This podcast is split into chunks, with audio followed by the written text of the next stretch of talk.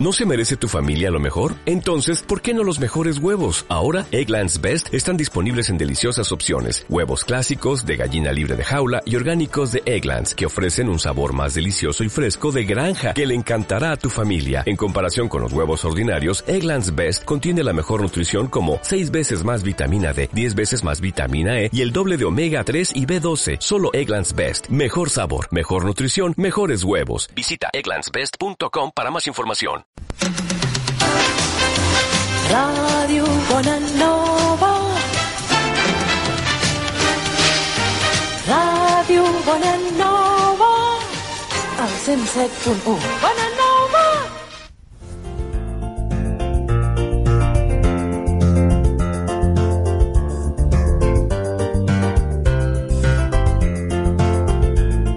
Hola amics, sóc Ricardo Andreu i aquest és un programa gravat prèviament a Andorra.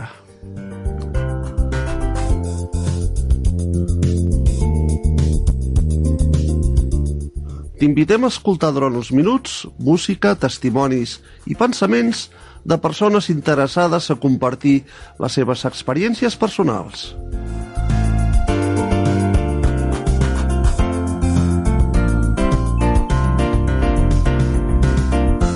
És l'hora de reflexionar sobre temes d'actualitat baix el punt de vista cristià.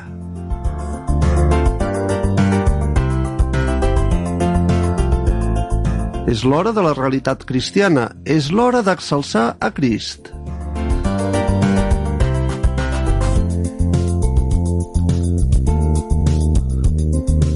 Els que hem fet possible aquest programa volem atreure la vostra atenció desitjant que us agradi.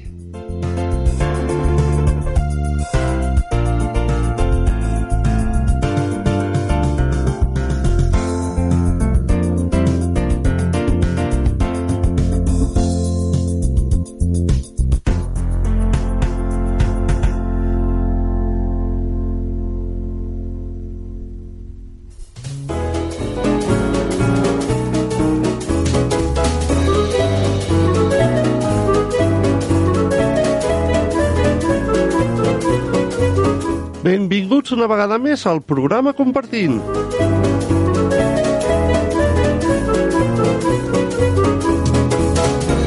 Aquesta vegada he triat per tots vosaltres els següents temes en llengua castellana que ens faran reflexionar. Escapar o tener paz. Un amor que disciplina y un documento vivo.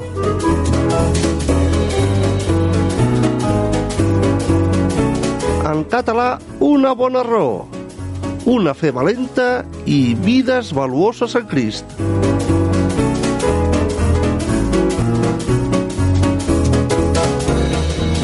Sempre envoltats de cançons i músiques dignes de reflexió. Ja sabeu, si voleu compartir les vostres experiències personals, poseu-vos en contacte amb Ràdio Bonanova, telèfon 93 202 34 36. Repetim, telèfon 93 202 34 36. També si estàs motivat i vols que et responguem algun dubte, ho podràs fer mitjançant el WhatsApp de la ràdio. I el número és el següent.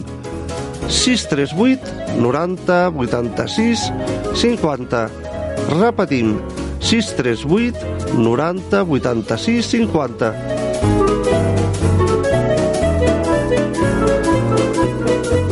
Si vols escriure'm personalment i vols compartir el que t'ha donat Déu, al final del programa, en l'acomiadament, et diré com fer-ho.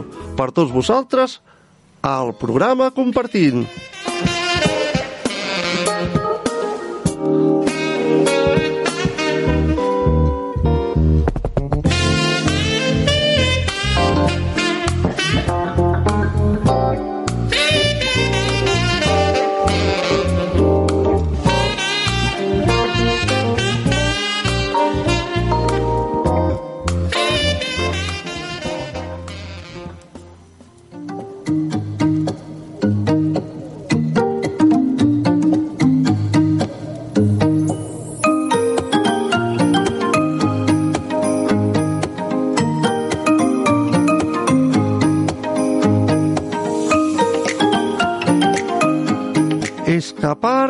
Tener paz es el título de esta reflexión.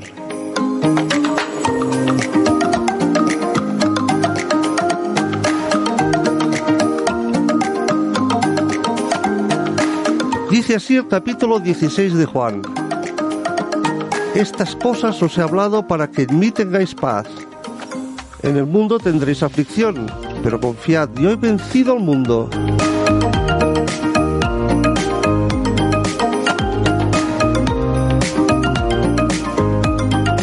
Escápate, anunciaba el cartel brillante de una tienda de jacuzzis. Captó mi atención y me hizo pensar. Con mi esposa habíamos hablado de comprar uno algún día. Sería como estar de vacaciones en el patio de casa, excepto por su mantenimiento y la factura de la electricidad.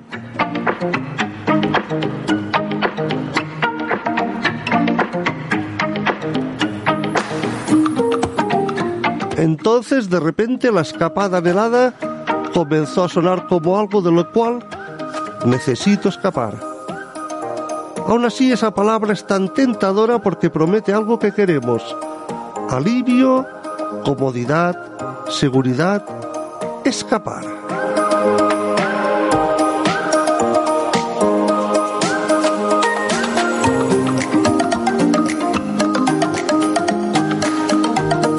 Nuestra cultura nos tienta de muchas maneras a hacerlo. Ahora bien, no hay nada malo en descansar o en unas vacaciones en un lugar hermoso. Pero hay una diferencia entre escapar de las dificultades de la vida y confiar en Dios estando en ellas.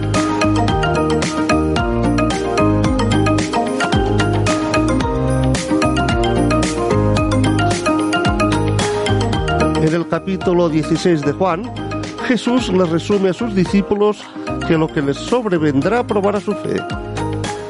En el mundo tendréis aflicción. Luego agrega esta promesa, pero confiad, yo he vencido al mundo.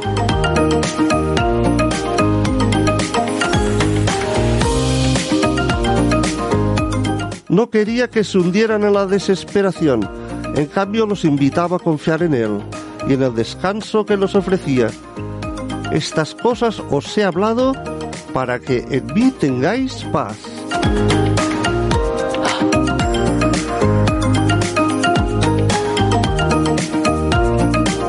Jesús no nos promete una vida libre de dolor, pero sí da su palabra de que, si confiamos en Él, experimentaremos una paz más profunda y satisfactoria que cualquier escapada que el mundo nos trate de ofrecer.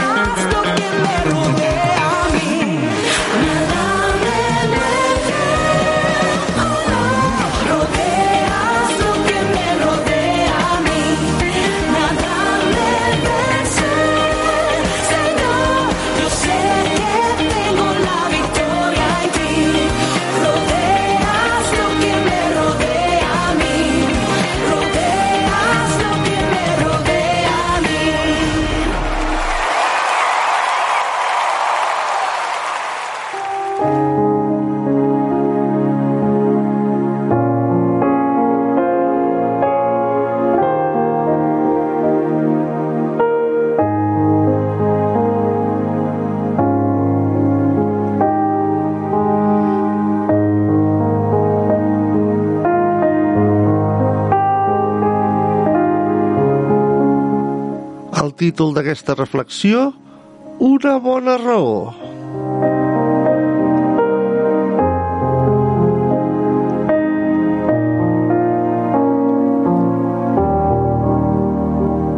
Aprenguin primer a ser pietosos envers la seva pròpia família. Primera de Timoteu, capítol 5, versículos de l'1 al 8.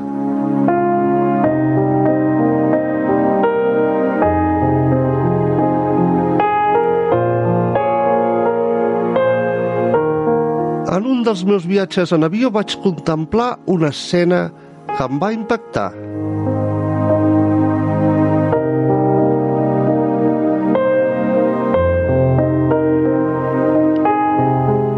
Dues dones ocupaven els seients del passadís, una al davant de l'altra.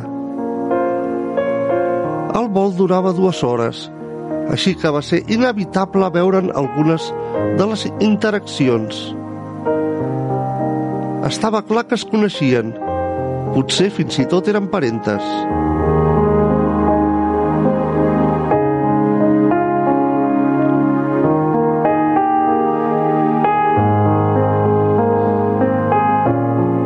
La més jove, d'uns 60 anys, buscava en cada estona el seu bolso per passar-li a l'altra d'uns 90 anys entrepans i entreteniments. Cada entrega mostrava tendresa i dignitat.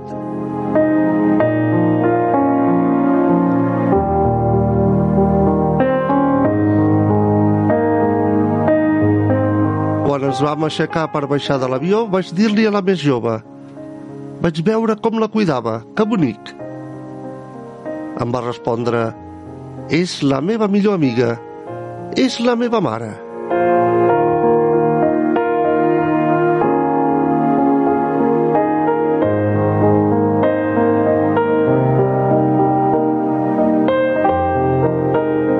No seria meravellós si poguéssim dir una cosa semblant?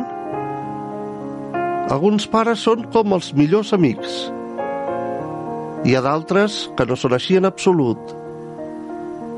La veritat és que aquestes relacions sempre són complicades.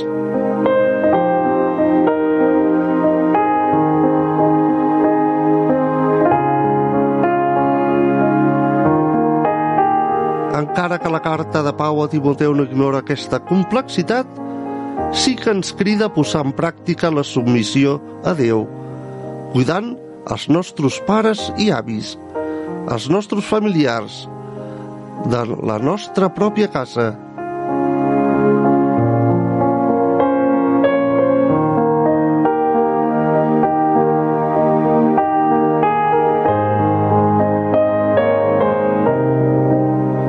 Massa vegades practiquem aquesta cura només si els nostres familiars van ser bons amb nosaltres.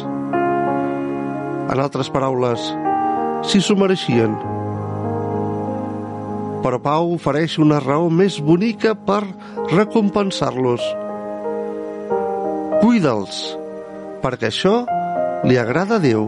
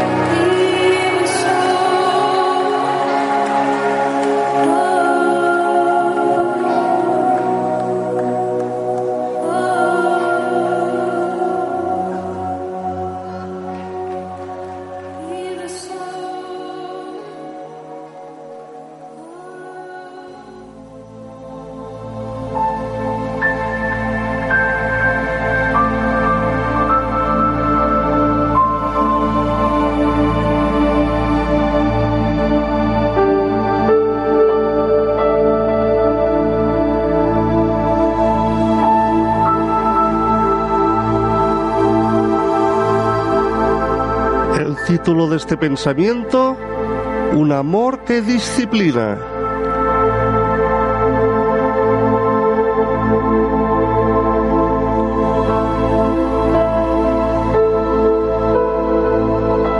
Dice así el capítulo 3 de Proverbios. No menosprecies, hijo mío, el castigo del Señor.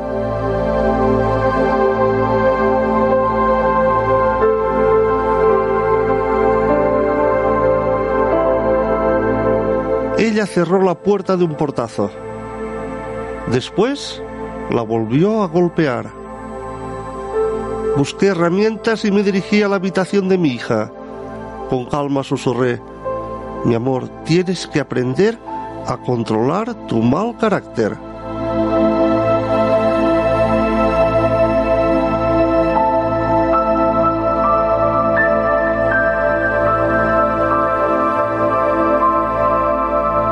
Saqué la puerta de las bisagras y la llevé al garaje. Esperaba que quitar temporalmente la puerta le ayudaría a recordar la importancia del autocontrol.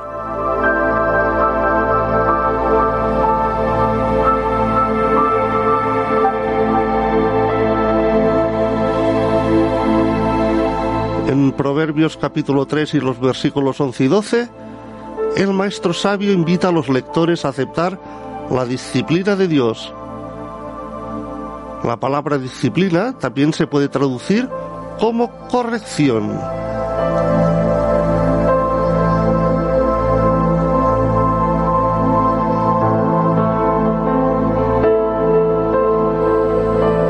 La disciplina de Dios es relacional y está arraigada en su amor y su deseo de darnos lo mejor. A menudo es incómoda, e implica consecuencias, pero es un regalo. Sin embargo, no siempre lo vemos así.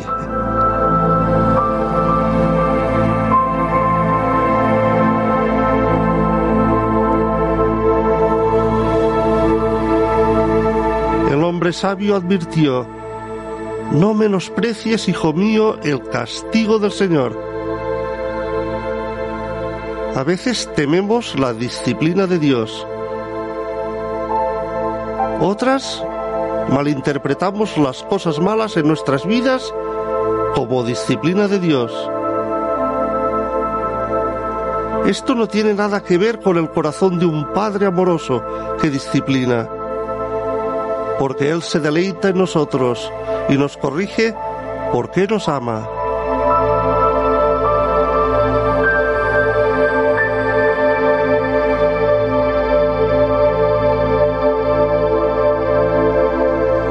En lugar de temer la disciplina de Dios, aprendamos a aceptarla y dar gracias al Señor porque se deleita en nosotros lo suficiente como para guiarnos a lo mejor.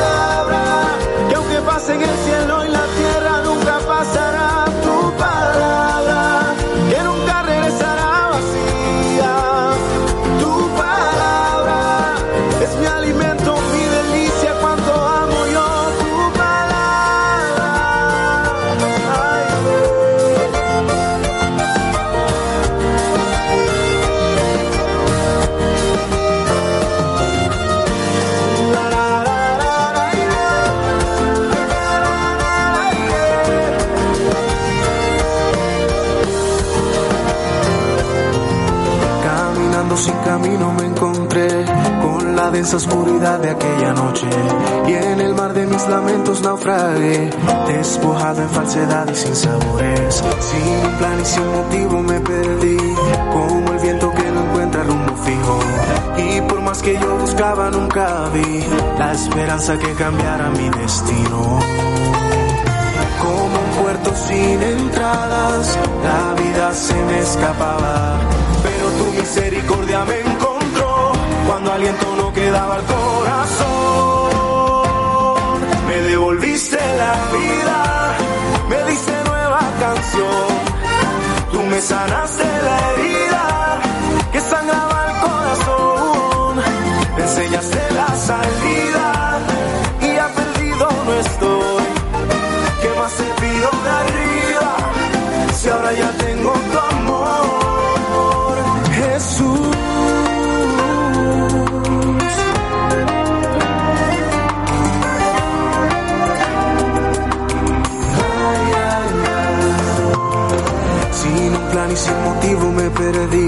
como el viento que no encuentra rumbo fijo.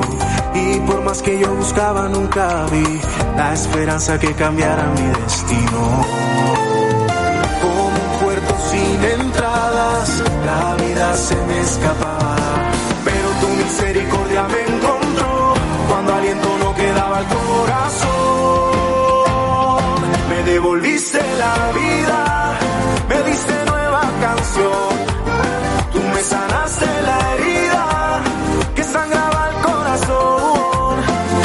Enseñaste la salida y ya perdido no estoy.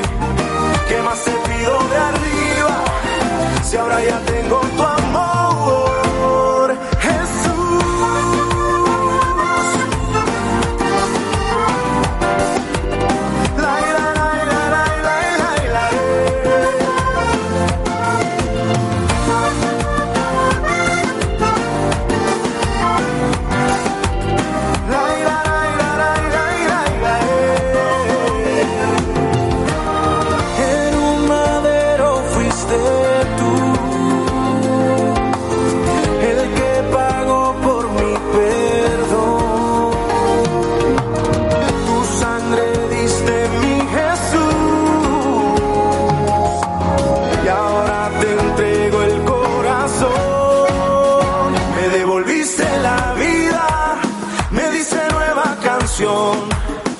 me sanaste la herida que sangraba el corazón. Me enseñaste la salida y ya perdido no estoy. ¿Qué más te pido de arriba? Si ahora ya tengo tu amor. No voy a soltarme de ti, soy dependiente de tu amor. Tú eres la fuente que me sacia. A soltarme de ti, soy dependiente de tu amor. Tú eres la fuente que me sacia. Ay, ay. Ay,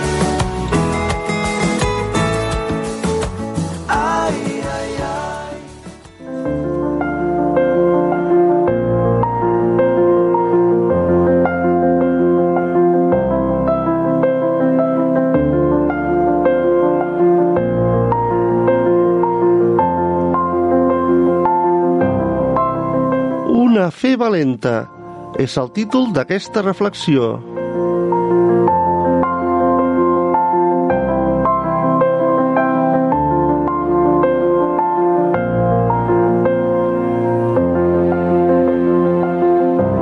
En el capítol 4 del llibre de Fets diu així i en cap altre hi ha salvació.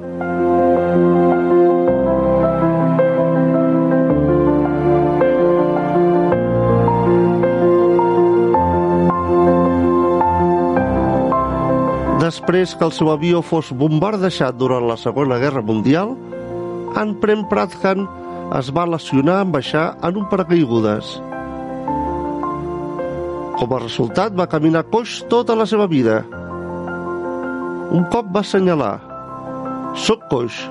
No és estrany que Déu m'hagi cridat a predicar l'Evangeli a la serralada de l'Himalaya?»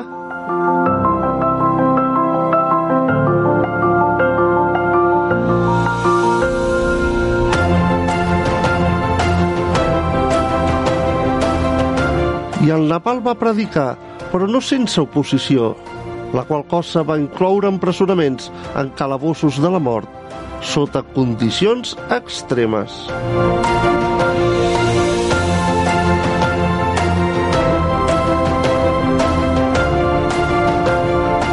De 15 anys en va passar 10 en 14 presons diferents.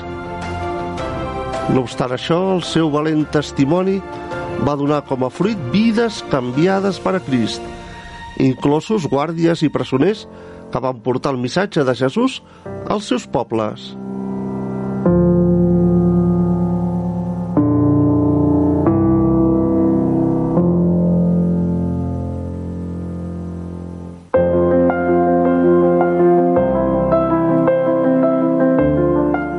Va enfrontar oposició per la seva fe en Jesús i per ser utilitzat per Déu per curar a un home coix. Llibre de Fets, capítol 3 i versícul 3. Però va aprofitar l'oportunitat de parlar valentament de Crist.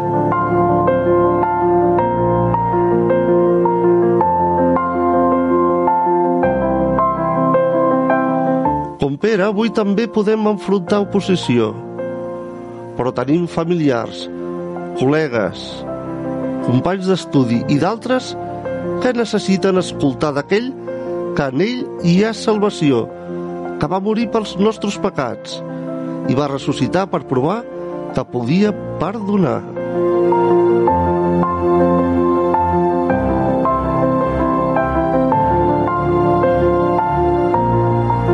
Tothom pugui escoltar quan amb oració i valentia els hi proclamem aquesta bona notícia de la salvació en Crist.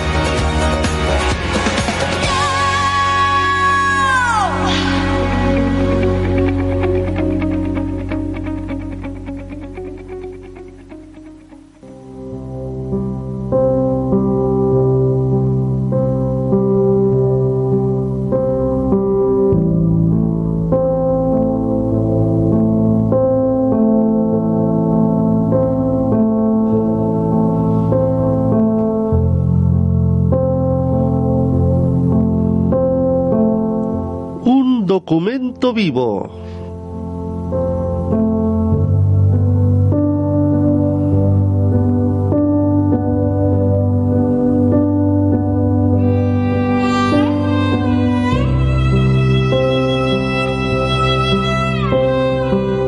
El Salmo 1 dice así, Bienaventurado el hombre que se deleita en la ley del Señor y día y noche medita en ella.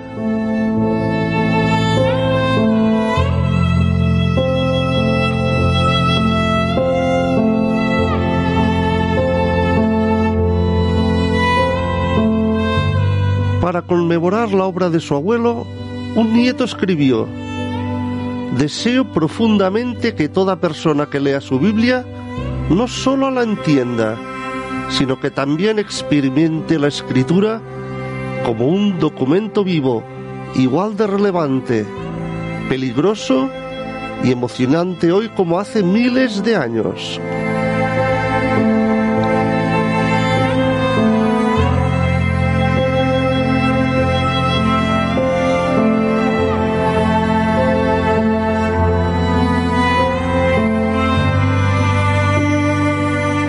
Su abuelo era el pastor de una iglesia que tradujo una nueva paráfrasis de la Biblia en inglés durante la Segunda Guerra Mundial para lograr que la escritura cobrara vida para los estudiantes de su iglesia.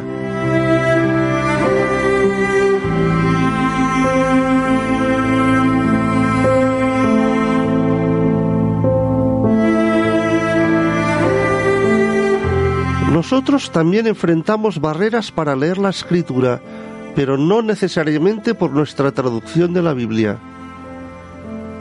Tal vez nos falte tiempo, disciplina o las herramientas adecuadas para entenderla.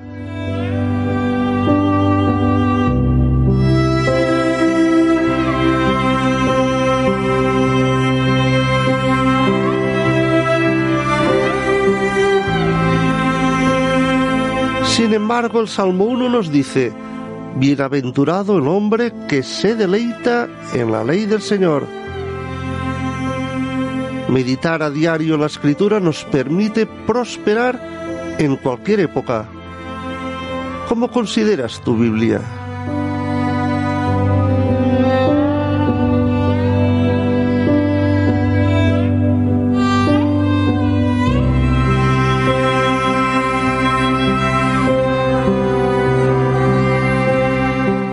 Sigue siendo relevante para vivir hoy, peligrosa en su llamado a creer y seguir a Jesús, y emocionante en el conocimiento íntimo que imparte sobre Dios y la humanidad.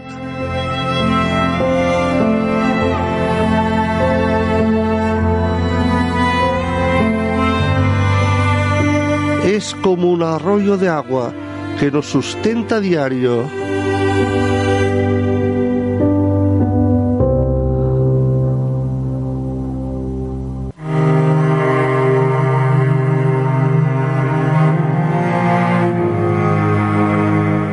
Acerquémonos hoy y pidámosle a Dios que nos ayude a experimentar la escritura como un documento vivo.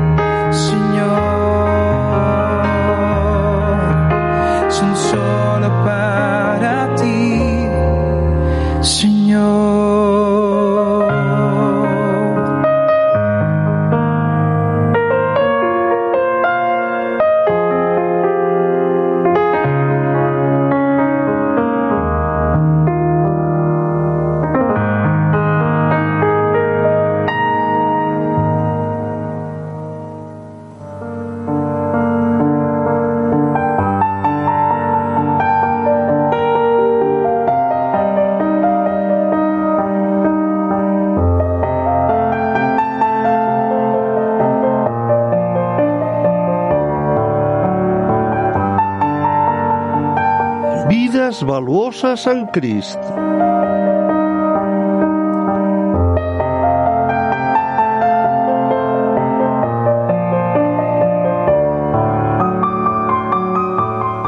Així us dic que hi ha goig davant dels àngels de Déu per un pecador que se'n penedeix. Llibre del Lluc, capítol 15, versículos del 8 al 10.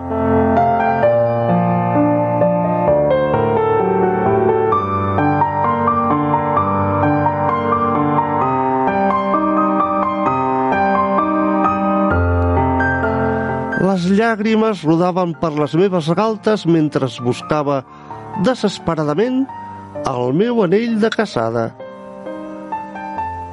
Després d'una hora de revisar cada racó i ranura de casa nostra, el meu marit va dir «Bé, ja comprarem un altre». «Gràcies», vaig respondre, «però el valor sentimental sobrepassa el preu. És irreemplaçable».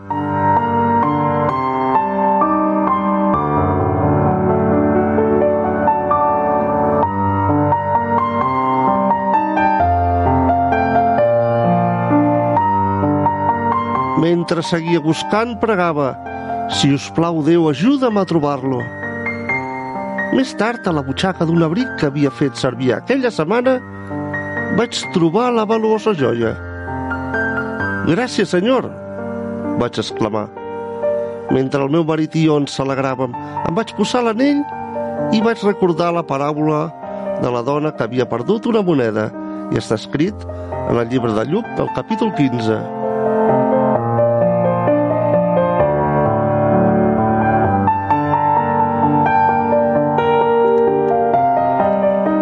Com ella jo sabia el valor de lo perdut. Cap de les dues van fer malament a voler trobar el que valoràvem. Jesús simplement va fer servir aquesta història per enfatitzar el seu desig de salvar a tots els qui havia creat.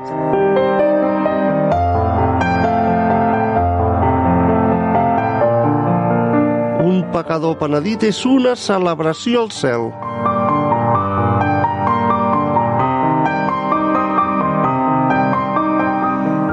Benedicció seria convertir-se en una persona que prega tan apassionadament per als altres com ho fem per trobar els nostres tresors perduts. I quin privilegi celebrar quan algú se'n penedeix i lliura la seva vida a Crist.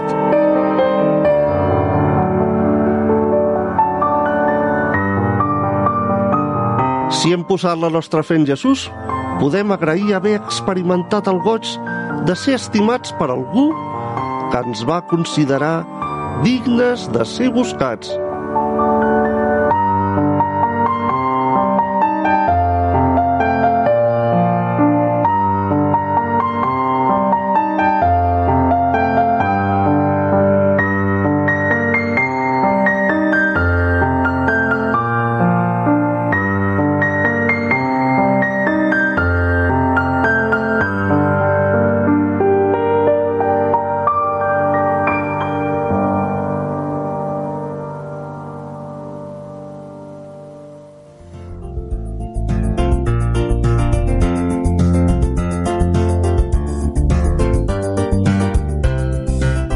Mercès amics per haver estat amb nosaltres en aquest espai.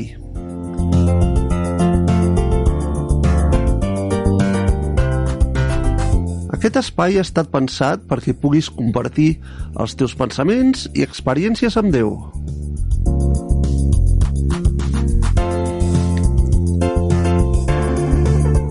Si vols compartir tan sols tens que posar-te en contacte amb aquesta emissora o si no envia'ns un email a la següent adreça electrònica. atlas arroba andorra.ad atlas arroba andorra.ad Fins la propera emissió d'aquest programa. I fins aviat.